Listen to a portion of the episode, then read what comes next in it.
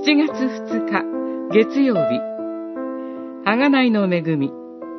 ローマの信徒への手紙。3章。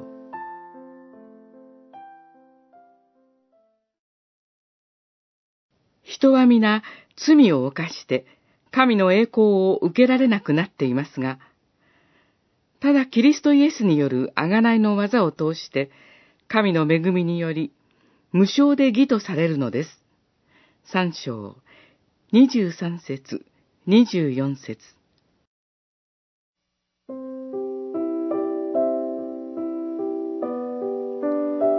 イエス・キリストは罪なきお方でした。そのお方が十字架につけられて死なれました。十字架は罪の刑罰です。罪なきお方が罪の刑罰を受けられた。なぜそのようなことが起こったのでしょうか？イエス・キリストは私たちの身代わりとなって十字架の上で尊い血潮を流されました。神の子、キリストは私たち罪人の一人に数えられ、私たちの罪の現実のただ中に入ってこられました。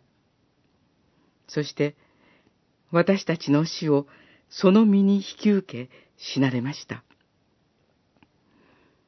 キリストの死は、私たちのための贖いの死でした。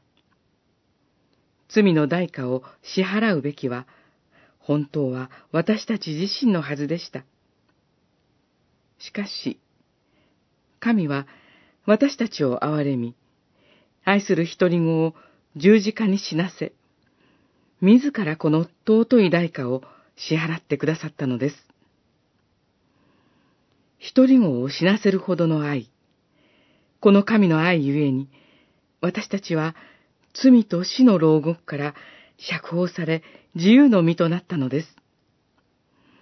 ここに命があり、ここに救いがある。